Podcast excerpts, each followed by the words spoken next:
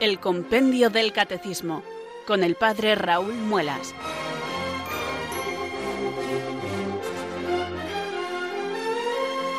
Muy buenas tardes queridos oyentes de Radio María, son las 4, las 3 en Canarias.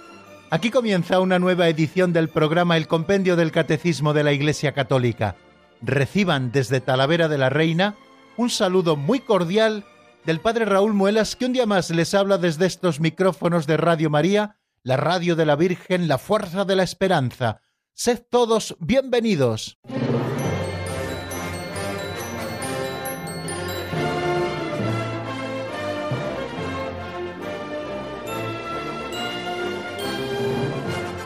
No hace mucho tiempo, y estoy convencido que movido por la mejor voluntad, un compañero sacerdote me decía, oye, ¿no es un poco sujeción o demasiada esclavitud tener que estar pendiente todas las tardes del año del programa de Radio María cuando hay tantas cosas que hacer?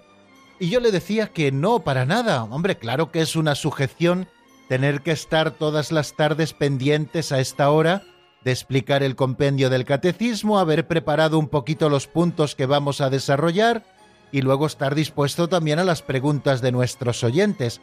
Claro que esto supone una sujeción, pero es una esclavitud para una madre estar pendiente de recoger a su hijo pequeño que tiene que ir a buscarle al colegio o a la guardería, o tener que estar pendiente de sus hijos, o tener que estar pendiente el marido de la esposa o la esposa del marido. No, cuando a uno le mueve el amor, lo que quiere es sujetarse a esas personas amadas. Y en nuestro caso es el Señor quien me las ha puesto delante, queridos amigos, y por lo tanto es una doble obligación la que tengo de amarles, ¿no? En primer lugar, por esa obligación general que el Señor nos dice amaros los unos a los otros como yo he amado, y el Señor me ha constituido pastor de la Iglesia para ser sacramento de su presencia en el mundo, y el Señor pasaba haciendo el bien y amando a todos, y también porque el Señor les ha cruzado en mi camino y en cierta manera son también objeto de mi trabajo pastoral. Por eso no es ninguna sujeción, le decía yo a este compañero, sino un gran gozo.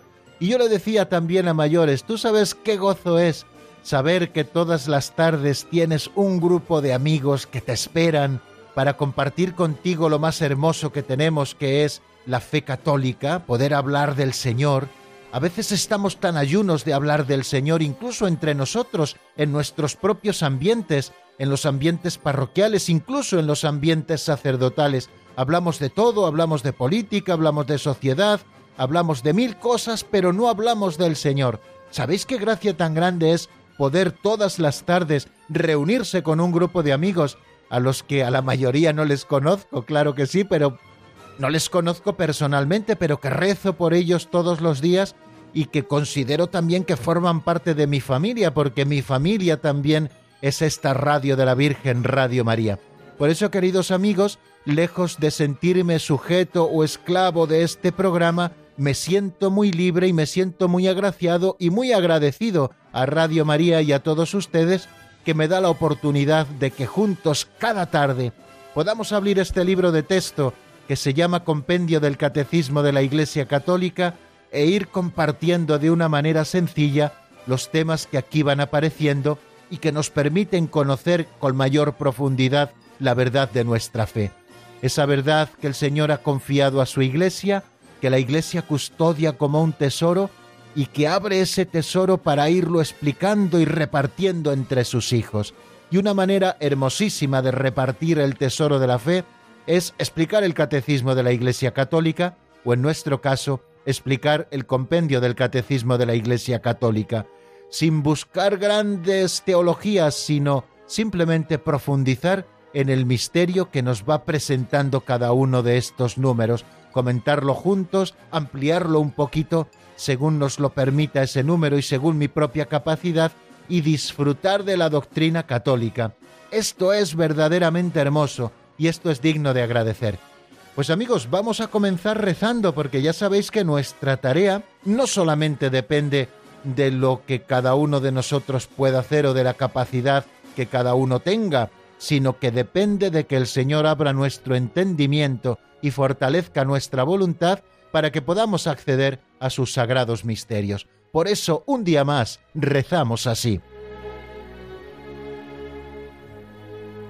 Ven Espíritu Santo, llena los corazones de tus fieles y enciende en ellos el fuego de tu amor.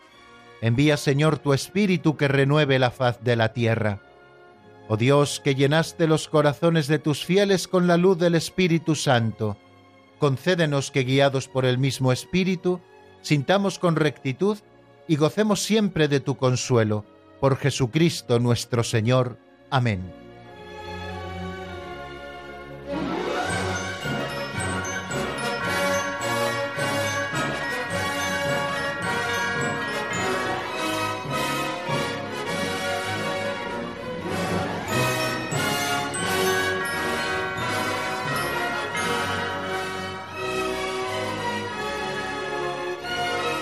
Y si hermoso es encontrarnos juntos todas las tardes, más hermoso es todavía juntarnos con los materiales que nos ocupan cada día. Ya saben que tenemos dividido el programa en varias secciones. La primera está constituida por esta introducción, mi saludo y esa oración con la que invocamos al Espíritu Santo para que descienda sobre nosotros.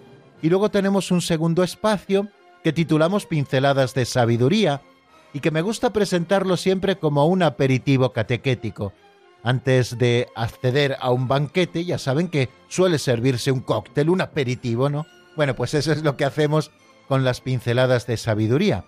Muchos ya casi con el cóctel comeríamos, claro que sí, pero luego hay que comer también los manjares que se nos ofrecen en el almuerzo o en la cena.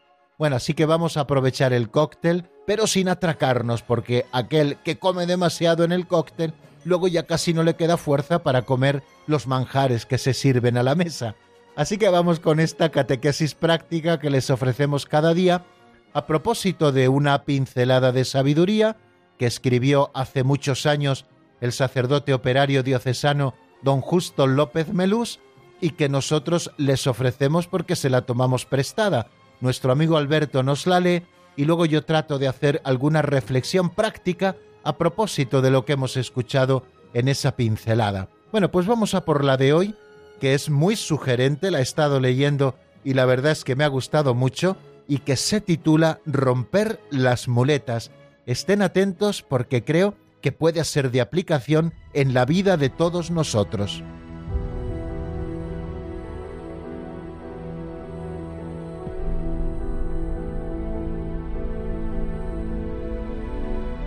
Romper las muletas. Nos gusta que nos mimen y que nos hagan algo que nosotros podemos hacer fácilmente. Nos gusta quejarnos cuando nos ven, para suscitar compasión. Un chiste gráfico, con varias escenas. Un niño se cae, se hace un chichón y se aguanta. Va a una habitación y no encuentra a su madre. Va a otra habitación y al verla, el dibujo lo muestra llorando a mares. Durante siete años no pude dar un paso sin muletas, escribe un autor. Fui al gran médico y me preguntó ¿Por qué llevas muletas? Porque estoy tullido. No es extraño, replicó el médico. Son esos trastos los que te impiden caminar. Tíralas. Lanzó una carcajada, me las quitó, las rompió en mis espaldas y las arrojó al fuego. Ahora estoy curado. Una carcajada me curó. He aprendido que en la vida es importante romper las muletas y ayudar a otros a romperlas también.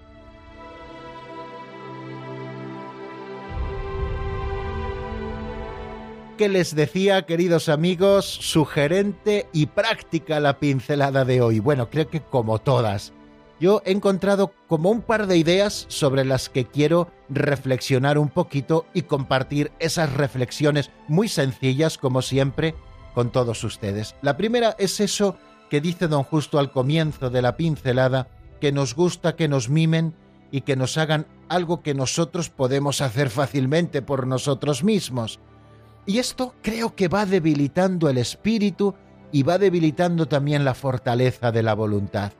Es verdad que a veces somos demasiado mimosos y no tenemos que ser tan mimosos, sino que tenemos que ser quizá más decididos si procurásemos quitar de nuestra vida todos esos mimos que nos quedan y que estamos deseando y que a veces nos vuelven suspicaces si no los tenemos, cuánto mejor nos iría. Y esto al final es un trabajo de la voluntad que tiene que trabajar también con los propios afectos. Ya sabéis que el espíritu es decidido, pero la carne es débil, nos dijo el Señor en el Evangelio, sobre todo en ese momento de Getsemaní, cuando encontró dormidos a sus discípulos. El espíritu es decidido, pero la carne es débil. Y todos tenemos constancia de que cuanto más cuidamos al cuerpo, más cuidados necesita. Cuanto más queremos arroparle y darle calorcito, más calorcito necesita. Y al final es como un pozo sin fondo que nos inutiliza para el trabajo verdadero.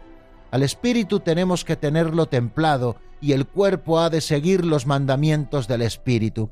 Es verdad que somos una unidad y que todo influye en todo. Siempre me gusta hablar de que tenemos como tres dimensiones en nuestra vida, la dimensión corporal, la dimensión afectiva y la dimensión volitiva y racional.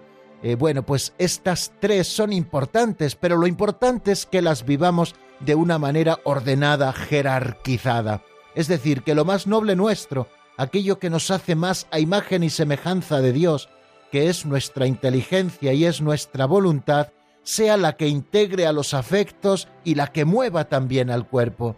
Nuestra vida no la pueden mandar los caprichos de nuestro cuerpo, ni tampoco los caprichos de nuestro afecto, que es tan voluble que nos tendría de la ceca a la meca, y creo que todos tenemos experiencia de haber sido vapuleados por los afectos porque no nos hemos puesto en serio a tratar de controlarlos y a integrarlos en nuestra propia vida. Y lo mismo ocurre cuando nos dejamos llevar por nuestros propios instintos. Tenemos una dimensión muy noble que nos hace a imagen y semejanza de Dios, que es esa que llamamos la dimensión anímica o la dimensión del alma, donde reside la inteligencia, donde reside la voluntad, donde reside la capacidad de amar, es la que hace que busquemos el bien general de la persona. Y el bien general de la persona no es que el cuerpo esté muy a gustito, sino que la persona en general está bien. Y para eso creo que tenemos que hacer un poquito de penitencia, es decir, un poquito de sacrificio. Tenemos que salir de nosotros mismos, no dejarnos llevar por la vida muelle, porque si no nos volvemos unos quejicas y unos llorones, valga esta palabra con todas las comillas del mundo, queridos amigos. Llorar no es malo, por supuesto. Ser un llorón es otra cosa. Lo estoy utilizando en un sentido peyorativo. Y nos pasa muchas veces lo que a ese niño que hemos encontrado en el chiste gráfico que nos contaba don Justo. Se cae, se hace un chichón, pero el niño aguanta bien el tirón. Va a una habitación, no ve a su madre y sigue sin llorar. Y cuando la encuentra empieza a llorar porque nos gusta quejarnos, porque nos gusta que nos arrullen y es verdad que todos necesitamos que nos mimen de vez en cuando un poquito, pero solo lo justo, porque como estemos buscando siempre eso, al final nos volvemos unos flojos. Fijaros también en la segunda idea que nos propone la pincelada de hoy a propósito de esa historia de las muletas. Al final todos tenemos algunos instrumentos en nuestra vida que pensamos que nos están ayudando a caminar, y al final están convirtiéndose en un estorbo.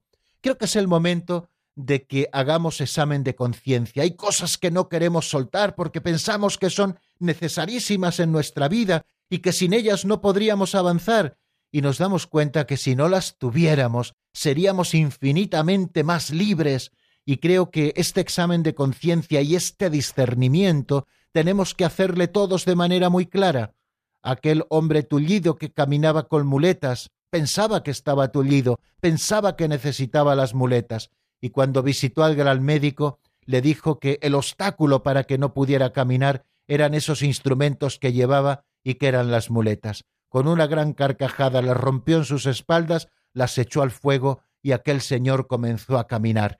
Claro que es una parábola, pero es una parábola, queridos amigos, que tiene una aplicación muy práctica en nuestra vida qué cosas tenemos, a qué cosas estamos aferrados, pensando que nos están haciendo libres y en realidad lo que nos están haciendo es esclavos que nos impiden caminar, que nos impiden avanzar. Y quiero referirme especialmente a ese caminar y a ese avanzar por la vida cristiana, es decir, de caminar hacia el Señor.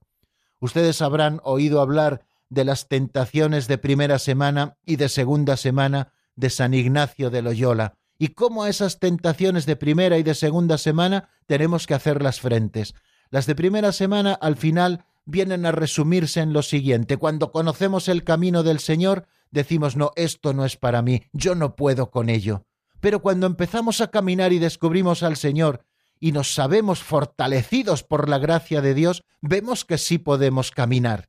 Las tentaciones de segunda semana vienen cuando empezamos a ver nuestra propia pobreza, que también nos acompaña siempre, el hombre viejo lo llevamos dentro, y empezamos a decir, yo no podré permanecer largo tiempo en este camino.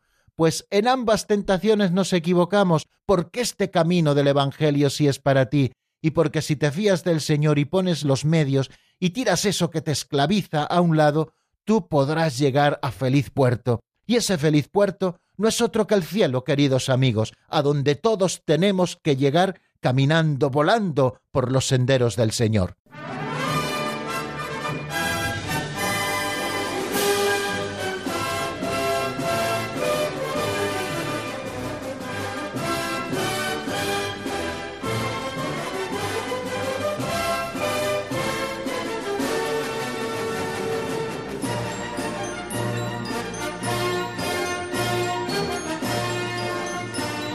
Después de haber estudiado los nombres, queridos amigos, que recibe este sacramento y que muestran la riqueza inagotable del sacramento de la Eucaristía, bueno, estos nombres son los más comunes Eucaristía, Santa Misa, Cena del Señor, Fracción del Pan, Celebración Eucarística, Memorial de la Pasión, Muerte y Resurrección del Señor, Santo Sacrificio, Santa y Divina Liturgia, Santos Misterios, Santísimo Sacramento del Altar y Sagrada Comunión, cosas santas, pan de los ángeles, pan del cielo, viático, bueno, todos esos nombres que algunos de los cuales recoge el número 275.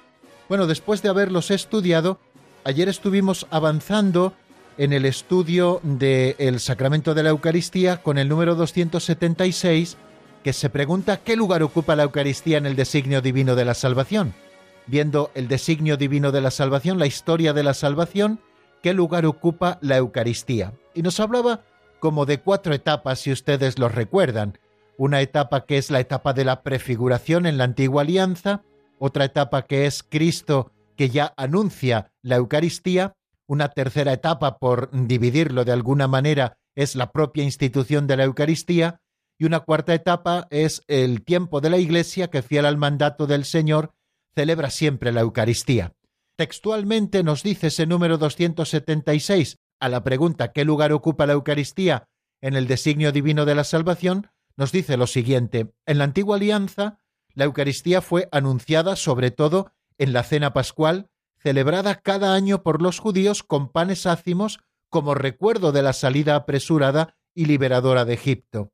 Jesús la anunció en sus enseñanzas y la instituyó celebrando con los apóstoles la última cena durante un banquete pascual. La Iglesia, fiel al mandato del Señor, haced esto en memoria mía, ha celebrado siempre la Eucaristía, especialmente el domingo, día de la resurrección del Señor.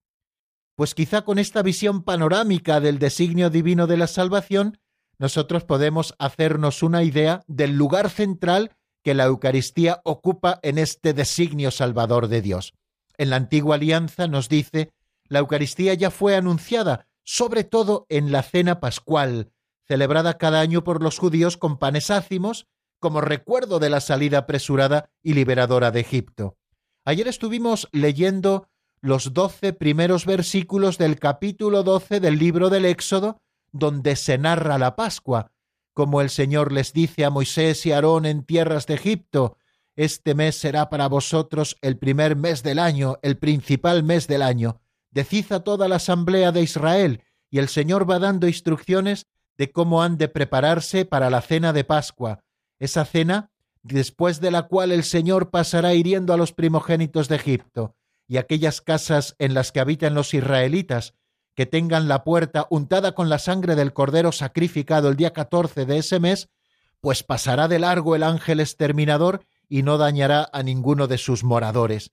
Bueno, como ven, queridos amigos, en esa Pascua está la figura del Cordero que ha sido sacrificado y cuya sangre es signo de salvación. Aquí ya, en esta cena que luego se institucionaliza en el pueblo de Israel y que el día 14 de Nisán, el día de la Pascua, todas las familias judías piadosas celebraban en recuerdo de la liberación de Egipto, y no en vano el Señor utilizó esta cena para instituir la Eucaristía, bueno, pues en esta cena ritual celebrada cada año por los judíos, en la que estaban presentes los panes ácimos, como recuerdo de esa salida apresurada y liberadora de Egipto, como nos dice el compendio del Catecismo, aquí ya estaba prefigurada en el Antiguo Testamento la Eucaristía. Y hablamos también de otras prefiguraciones que aparecen en el Antiguo Testamento entre las muchas de las que podíamos hablar, en la que ya está prefigurado de alguna manera lo que luego se nos daría plenamente con Jesucristo y la institución de la Eucaristía. Hablábamos, por ejemplo, del maná, que es ese pan celestial que el Señor regalaba a los israelitas en su paso por el desierto, cuando no tenían que comer, el Señor les regalaba el maná que cada familia israelita salía de su tienda y recogía para el día, y el que cogía menos no le faltaba y el que tomaba de más no le sobraba, ¿no? Ese pan del cielo con el cual se alimentó el pueblo de Israel hasta su llegada a la tierra prometida. Ese pan del cielo nos está hablando de ese otro alimento verdadero, que es el pan de la Eucaristía, que ya no es pan, sino el cuerpo y la sangre del Señor, que son nuestro alimento en esta peregrinación por la vida. Hablábamos también de más prefiguraciones. Hablábamos del profeta Elías cuando huía de la reina Jezabel y ya cansado de la huida se sentó en el camino, se tumbó y se deseó la muerte y el ángel del Señor le despertó y le ofreció pan y agua, diciéndole Come, bebe, recobra las fuerzas, así por dos veces, y ese alimento de pan prefiguraba la Eucaristía como el alimento que nos nutre y nos fortalece para poder continuar en el camino, sobre todo cuando nos cansamos de caminar, que a todos creo que nos ocurre. A veces el camino es largo, a veces el camino es empinado, y siempre necesitamos de ese alimento celestial para poder llegar a feliz término. Hablábamos también de otras posibles prefiguraciones, esa ofrenda que Abraham hizo a Melquisedec, esa ofrenda de pan que ofreció este sacerdote sin genealogía, que representa a Jesucristo, y en la que vemos también ya prefigurada la Eucaristía, y en todos los sacrificios del Cordero que aparecen en el Antiguo Testamento, ya está prefigurada la Eucaristía si nosotros sabemos hacer bien esas lecturas alegóricas de los textos del Antiguo Testamento, veremos prefigurada la Eucaristía. Pero el momento cumbre es cuando Jesucristo se hace presente en nuestro mundo, toma nuestra condición humana y ya en el capítulo sexto de San Juan nos ofrece ese discurso del pan de vida en el que nos dice que el que come mi carne y bebe mi sangre habita en mí y yo en él, donde ya nos está anunciando la Eucaristía. Esa Eucaristía que Jesucristo instituye, como ya estuvimos estudiando en su momento, en la noche del jueves santo, en esa última cena con sus apóstoles. Jesús instituye el sacramento de su cuerpo y de su sangre, anticipa sacramentalmente el sacrificio que luego se realizará al día siguiente en la cruz, el sacrificio que nos merece a todos la redención. Y hablábamos también de que en la historia de la Iglesia la Eucaristía siempre ha estado presente, porque la Iglesia ha sido fiel al mandato del Señor, que cuando instituye la Eucaristía, así lo leemos en los sinópticos y también en la primera carta a los Corintios en el capítulo 11 versículo 24, el Señor les dice a los apóstoles, haced esto en memoria mía. Por eso decimos que en la última cena el Señor no solo instituye el sacramento de la Eucaristía, sino que instituye también el sacramento del orden sacerdotal para perpetuar la Eucaristía en la Iglesia. Por eso la Iglesia desde el principio siempre se ha reunido, especialmente el domingo, que es el día de la resurrección del Señor, para celebrar el santo sacrificio de la misa, y para que todos aquellos que estuvieran debidamente preparados pudieran acercarse a ese banquete celestial en el cual comemos el cuerpo y la sangre de nuestro Señor Jesucristo.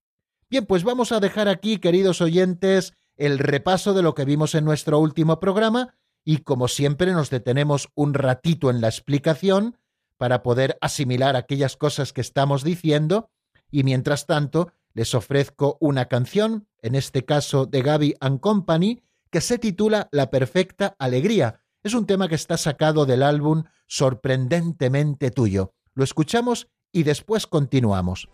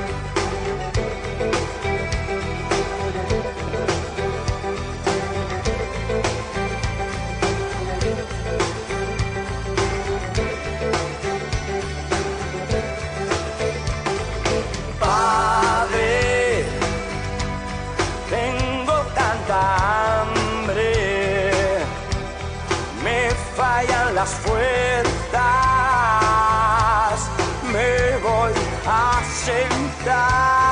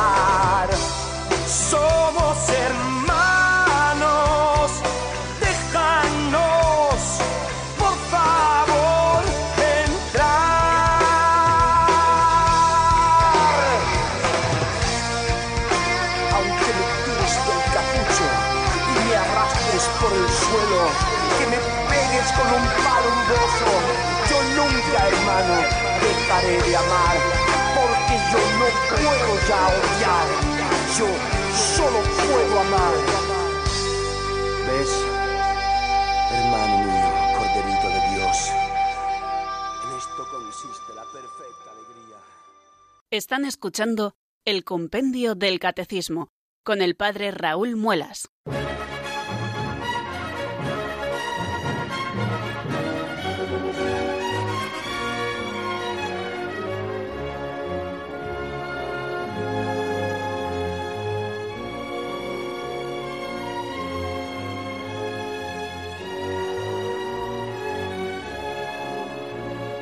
Continuamos, queridos oyentes, aquí en la sintonía de Radio María. Estamos escuchando el compendio del Catecismo de la Iglesia Católica y les habla, como todos los días, en esta franja horaria y según nos decía esa locución, el padre Raúl Muelas desde Talavera de la Reina. Y aprovecho este momento para saludar a los oyentes que durante los últimos minutos se han ido incorporando a nuestra sintonía. Ya les he dicho en más ocasiones que la radio es como una sala abierta, donde va entrando y saliendo la gente según sus propias posibilidades. Yo siempre les animo a que se queden, a que profundicemos en la fe, pero no siempre es posible y de eso también somos conscientes, que no todo el mundo puede llegar puntualísimo a las cuatro y que no todo el mundo puede quedarse hasta las cinco menos cinco que solemos terminar el programa, sino que cada uno escucha lo que puede, por eso de vez en cuando repetimos dónde estamos, repetimos también el saludo, para que todos nos sintamos como en casa. Bueno, pues vamos a continuar, queridos oyentes, estudiando el compendio del catecismo y estudiando el sacramento de la Eucaristía, que es el que nos ocupa. Ya saben que estamos en el capítulo primero de la sección segunda de la segunda parte del catecismo, un capítulo primero donde nos estamos asomando a los sacramentos de la iniciación cristiana.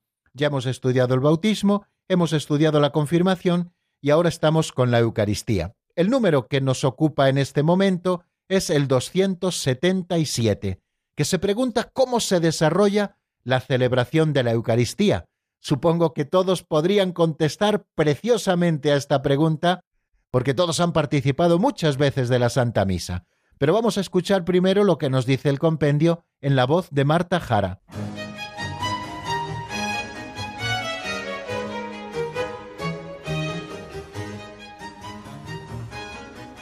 Número 277. ¿Cómo se desarrolla la celebración de la Eucaristía? La celebración eucarística se desarrolla en dos grandes momentos que forman un solo acto de culto. La liturgia de la palabra, que comprende la proclamación y la escucha de la palabra de Dios, y la liturgia eucarística, que comprende la presentación del pan y del vino, la anáfora o plegaria eucarística con las palabras de la consagración y la comunión.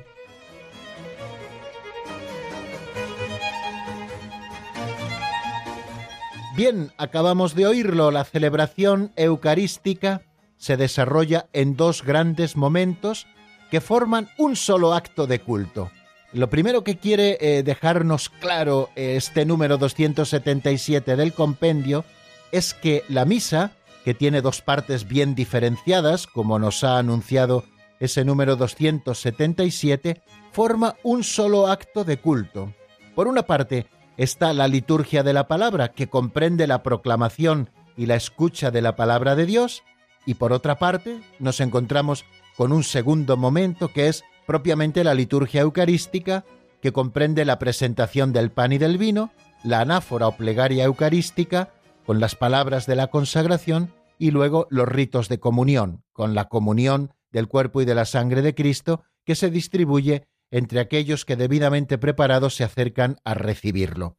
Bueno, pues así es de sencillo el esquema de la Santa Misa. La Santa Misa, que forma un solo acto de culto, tiene dos partes muy bien diferenciadas. Una que se celebra en el altar de la palabra, en el ambón donde se proclama la palabra de Dios, y una segunda parte que se celebra en el altar del sacrificio, después de la presentación de los dones y la gran plegaria y luego la comunión. Bueno, pues en estas dos partes eh, se divide la Santa Misa. Cada una de las partes, la primera va precedida por lo que llamamos ritos iniciales, que está constituido por el saludo litúrgico del sacerdote y la petición de perdón y la oración colecta, que de alguna manera resume todas las peticiones que la Santa Madre Iglesia quiere hacer en ese día. Después ya viene propiamente la liturgia de la palabra, con la proclamación de la primera lectura, del Salmo responsorial, de la segunda lectura, del Evangelio y la predicación del sacerdote, y también las peticiones precedidas del credo, si se trata de la misa dominical, y luego ya la segunda parte, que comienza con la presentación de las ofrendas, que a veces se hace procesionalmente y de modo solemne, desde la nave de los fieles, estos presentan las ofrendas, y después continúan ya las oraciones la oración sobre las ofrendas, el prefacio, el santo, la plegaria eucarística, en la que se contiene en esta gran plegaria la acción de gracias y también la consagración como momento central, y después esas intercesiones por diversas intenciones por los vivos y los difuntos, y todo esto concluye con los ritos de comunión. Rezamos el Padre Nuestro, distribuimos la comunión y hacemos la oración poscomunión, y todo termina con unos ritos de conclusión que son principalmente la bendición y ese envío del que hablábamos también al explicar los nombres de la Eucaristía. Podéis ir en paz. ¿A dónde y a qué? Bueno, pues al mundo a dar testimonio de lo que aquí hemos visto y de lo que aquí hemos oído. Bueno, como ven, este es el esquema general de la Santa Misa que celebramos cada domingo y que ustedes también tienen seguro la posibilidad de poder celebrar cada día, puesto que en sus parroquias celebran seguramente todos los días la Eucaristía salvo en algunos pueblos en los que el sacerdote no puede llegar evidentemente si tiene varios pueblos para celebrar todos los días. Pero yo les recomiendo nuevamente, ya lo he hecho varias veces, que si pueden no solo vayan a misa los domingos y fiestas de guardar, que es lo que está mandado, sino que aprovechemos también, si es posible, para ir a diario y disfrutar del banquete eucarístico y de recibir la Sagrada Comunión si estamos debidamente dispuestos, y les invito a disponerse convenientemente para ello, porque es tanta la gracia que reciben aquellos que participan diariamente de la Santa Misa.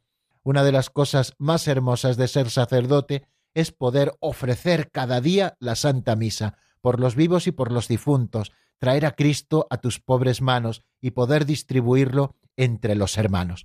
Pero bueno amigos, no nos salgamos de esto que estamos explicando de cómo es el desarrollo de la celebración de la Eucaristía. Hemos dicho que es solo un acto de culto que tiene como dos partes muy bien diferenciadas, precedida de los ritos iniciales y para terminar también con los ritos de conclusión, que es la bendición y el envío.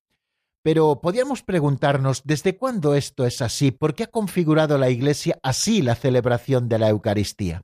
Yo creo que podemos responder a esto diciendo que desde el principio esto ha sido así.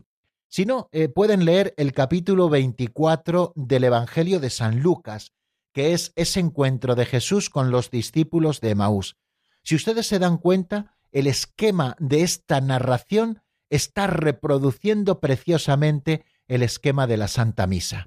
En primer lugar, Jesús se hace presente con aquellos dos que iban de camino, primero les deja hablar, desahogarse, es como si se tratara de esos ritos penitenciales iniciales en los cuales nos desahogamos pidiéndole a Dios perdón de nuestros pecados, expresándole a veces también nuestras frustraciones, etc. Después Jesús les explicó las escrituras y cómo ardía su corazón mientras Jesús les explicaba las escrituras, toda la primera parte de la misa que aquellos discípulos de Maús les duró durante todo el trayecto que iba desde Jerusalén hasta Emaús, desde que se encuentran con Jesús hasta que llegan a la aldea de Emaús, ¿de qué les hablaría el Señor a estos discípulos que iban camino de Emaús? Pues no lo sabemos exactamente, pero nos dice que comenzando por Moisés y siguiendo por los profetas, les explicó todo lo que se refería a él en la Sagrada Escritura, en las antiguas profecías. Pues seguramente hablaron de las antiguas promesas que estaban contenidas ya en la ley, de lo que dijeron los profetas, seguramente les hablaría también de los cánticos del siervo, y todo esto iba encendiendo el corazón de aquellos discípulos. Esa es la función que quiere hacer también la liturgia de la palabra en nuestra vida. Esa liturgia de la palabra en la que tan fácilmente nos distraemos, ¿no? Y que tenemos que poner mucha atención, para poder escuchar desde el principio y también poner todos los medios técnicos a nuestro alcance para que la palabra de Dios sea bien proclamada en cada Eucaristía que celebramos. Por parte de los lectores, que sean lectores que sepan proclamar, es decir, proyectar la voz a toda la asamblea, que tengamos medios técnicos, los micrófonos adecuados para que todo se escuche perfectamente, porque todo lo que hagamos para favorecer la escucha de la palabra será un trabajo que hacemos para enardecer el corazón de los oyentes, como el Señor enardeció el corazón de los oyentes de Maús. Y siguiendo con el ejemplo de, de los discípulos de Maús, después de esa explicación de la palabra, Jesús parte con ellos el pan. Después de dar gracias, dice, partió el pan y ellos lo reconocieron en la fracción del pan. E, es lo que ocurre también en cada Eucaristía, queridos amigos. Y después de eso, el Señor desaparece de su vista y les envía nuevamente al corazón de la Iglesia. Vuelven a hacer ese camino de regreso hasta Jerusalén para reunirse de nuevo con la comunidad y dar testimonio de que han visto a Jesús, de que han estado con Él, de que Jesús ha partido para ellos en ese primer domingo de la historia, el día del Señor, ha partido para ellos el pan eucarístico. Y no solamente eh, esto lo encontramos en el Evangelio, en el capítulo 24 de San Lucas, como les digo, sino que ya desde el siglo II tenemos testimonios, principalmente de San Justino Mártir, donde aparecen ya las grandes líneas del desarrollo de la celebración eucarística. Y estas, estas líneas que les he explicado de dos partes precedidas por una liturgia penitencial y después con la bendición, estas dos partes, la liturgia de la palabra y la liturgia eucarística, han permanecido así invariables hasta nuestros días a través también de la diversidad de las tradiciones rituales litúrgicas que existen en la Iglesia y de las que ya hablamos en su momento.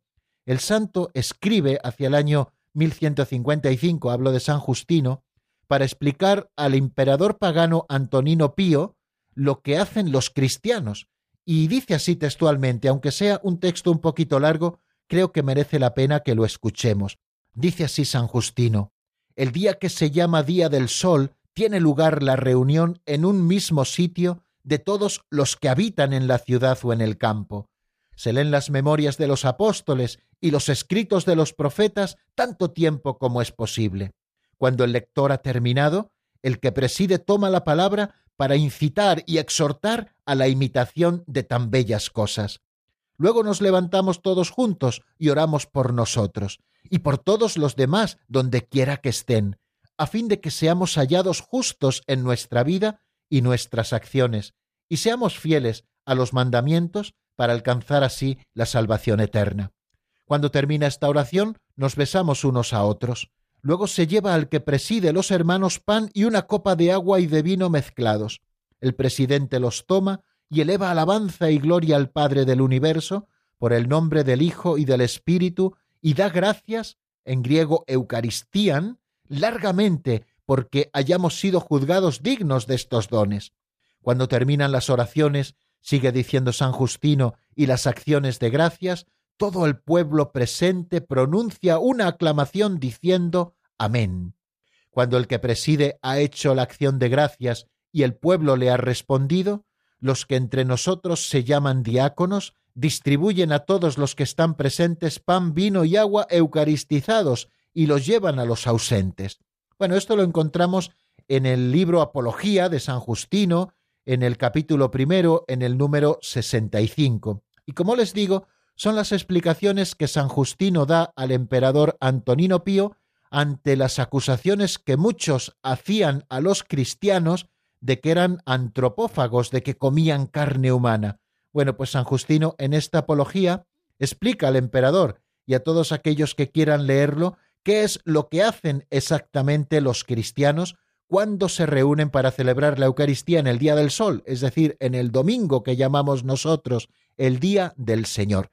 Bueno, creo que es un testimonio muy bonito y si ustedes quieren volver a leerlo, pueden encontrarlo fácilmente en el número 1345 del Catecismo Mayor de la Iglesia. Allí se recoge toda esta larga cita de San Justino en su libro Apología, en el capítulo primero, verso 65. Bueno, por lo tanto, eh, la liturgia de la Eucaristía se desarrolla conforme a una estructura fundamental que se ha conservado a través de los siglos hasta nosotros. No nos lo hemos inventado hoy. Por eso, eh, no debemos inventar nada, sino que tenemos que hacer lo que nos marcan las rúbricas, y esas rúbricas recogen la tradición de la Iglesia.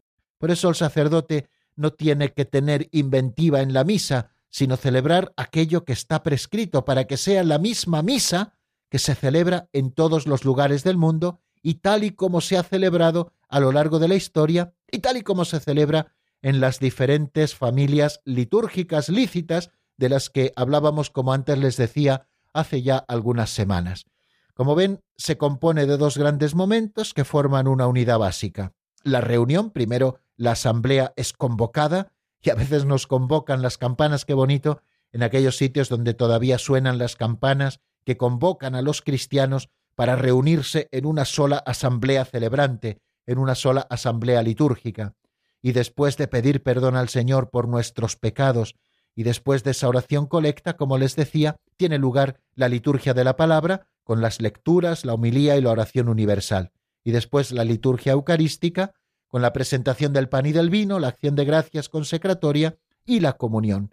Pero ojo, liturgia de la palabra y liturgia eucarística constituyen juntas un solo acto de culto. Es Sacrosantum Concilium en el número 56 quien nos lo recuerda la mesa preparada para nosotros en la Eucaristía es a la vez la de la palabra de Dios y la del cuerpo de Cristo.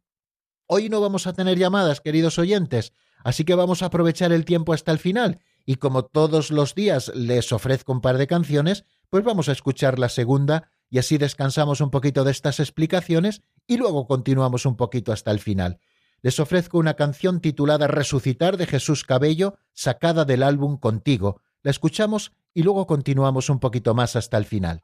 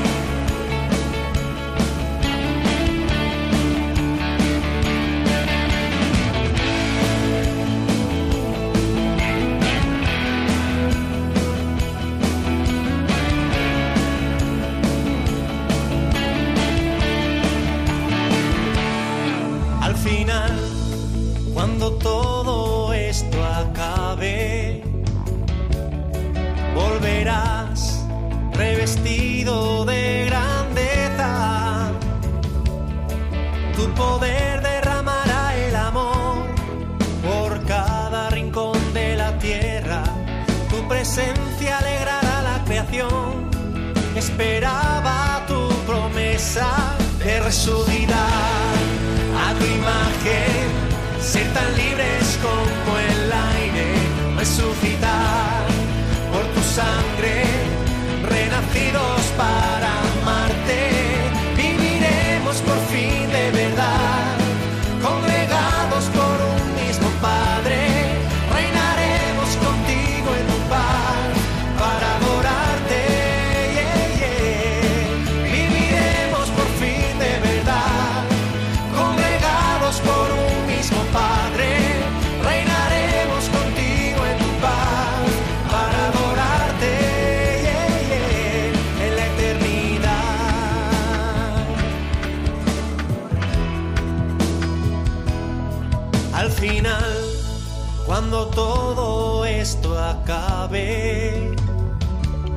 resonará la verdad en tus palabras.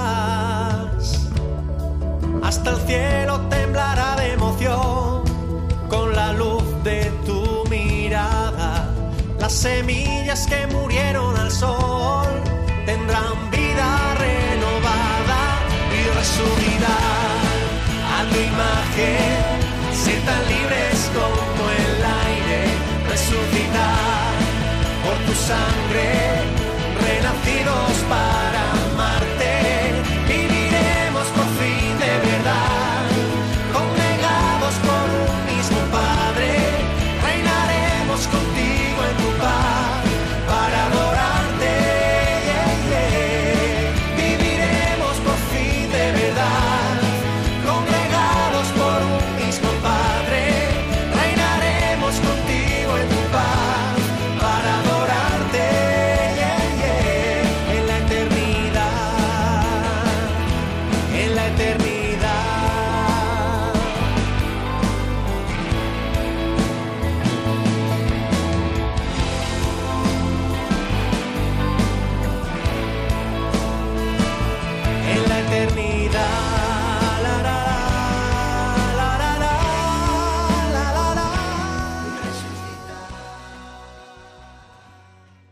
Están escuchando el Compendio del Catecismo con el Padre Raúl Muelas.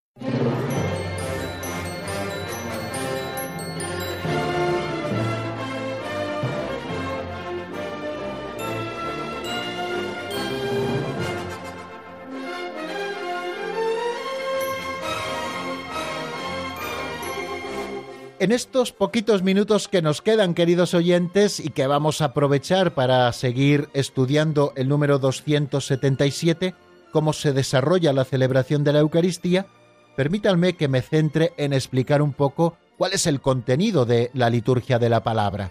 La liturgia de la palabra comprende los escritos de los profetas, es decir, el Antiguo Testamento, y también las memorias de los apóstoles, es decir, sus cartas y los evangelios. Sobre todo los domingos leemos dos lecturas y en medio de las dos lecturas un salmo. Normalmente la primera lectura es del Antiguo Testamento, o bien de los libros históricos, o de los libros sapienciales, o de los libros proféticos del Antiguo Testamento. Después siempre rezamos un salmo en forma responsorial, es decir, que se enuncia una antífona y después de cada estrofa nosotros la repetimos, y luego como segunda lectura leemos siempre un texto de las cartas de San Pablo o de las cartas católicas o del libro del Apocalipsis, ¿no? Eh, también hay algunas ocasiones, sobre todo en Pascua, que como primera lectura leemos el libro de los Hechos de los Apóstoles. Bueno, pues esta es la proclamación que ordinariamente hacemos en las misas dominicales. Los días de diario solo hay una lectura, un salmo y luego el Evangelio. También los domingos proclamamos el Evangelio. Y esas tres lecturas que leemos los domingos especialmente, primera lectura, salmo, segunda lectura y Evangelio, normalmente están siempre relacionados y nos presentan un poco lo que es el tema central que luego el sacerdote ha de desarrollar en la homilía, que forma parte integrante de la liturgia de la palabra. En la homilía el sacerdote o el obispo o el diácono que también puede pronunciar la homilía exhorta a acoger la palabra que hemos escuchado como lo que verdaderamente es, como palabra de Dios, y nos invita a ponerla en práctica. Y luego después de, de esta homilía, que significa conversación familiar, eso significa etimológicamente la palabra homilein, ¿eh? bueno, pues después de la homilía vienen las intercesiones por todos los hombres, según lo dice el apóstol en 1 Timoteo 2 del 1 al 2, ante todo recomiendo que se hagan plegarias, oraciones, súplicas y acciones de gracias por todos los hombres, por los reyes y por todos los constituidos en autoridad.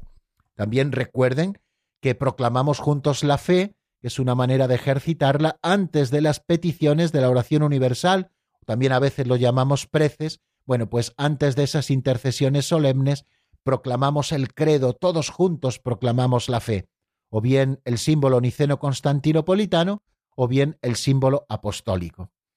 Y luego, en la segunda parte, pues también permítanme que diga alguna cosita en este minuto y medio que nos queda para terminar el programa. Está la presentación de las ofrendas, que es el ofertorio, y en este momento llevamos al altar, a veces en procesión, el pan y el vino, que serán ofrecidos por el sacerdote en nombre de Cristo en el sacrificio eucarístico, en el que se convertirán en su cuerpo y en su sangre. ¿Qué podemos decir del ofertorio? Bueno, pues que lo que principalmente tenemos que ofrecer es pan y vino. Eh, no es muy propio ofrecer símbolos. Aquello que se ofrece en el ofertorio o bien es para la celebración litúrgica, el pan y el vino, o bien es para los pobres. O sea que no está muy bien que nosotros ofrezcamos, por ejemplo, eh, un balón eh, como símbolo del juego y no sé qué en las confirmaciones y luego ese balón se lo vuelva a llevar su dueño a su casa. No, si se ofrece un balón es para que luego ese balón pueda ir a los pobres o si se ofrece cualquier otra cosa. O sea que el ofertorio no es solamente algo simbólico, sino que debe ser algo real, algo que la asamblea presenta para los pobres o para Cristo.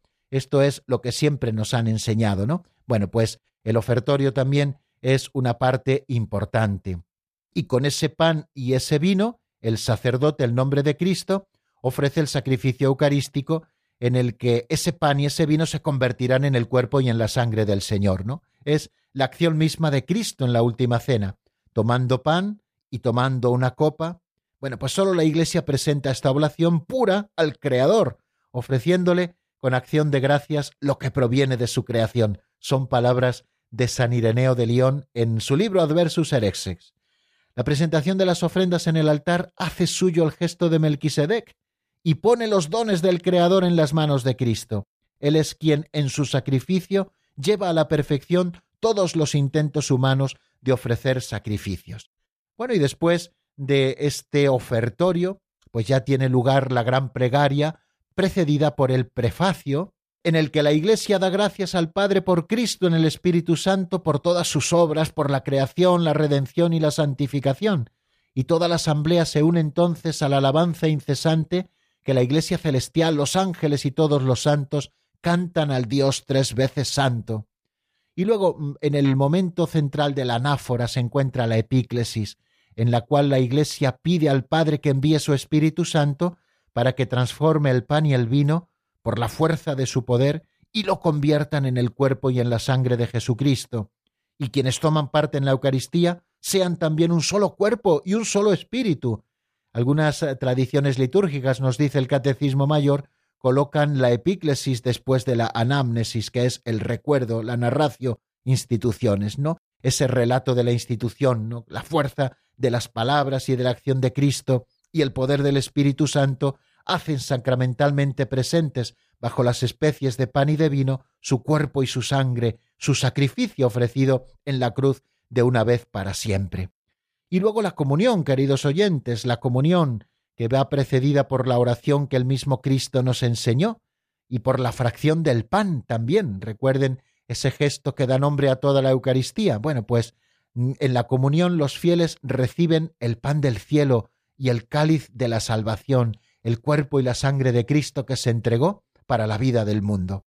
Bueno amigos, pues hemos estado repasando de una manera así muy general y muy rápida cuáles son esas partes en las que está dividida la Eucaristía, la Eucaristía que es un solo acto de culto. Y creo que hasta aquí podemos llegar porque se ha acabado nuestro tiempo. Les deseo que pasen una tarde muy gozosa y mañana, si Dios quiere, Volvemos a encontrarnos aquí en Radio María cuando sean las cuatro de la tarde en la península, las tres en Canarias. La bendición de Dios Todopoderoso, Padre, Hijo y Espíritu Santo, descienda sobre vosotros y permanezca para siempre. Amén. Hasta mañana, si Dios quiere, amigos.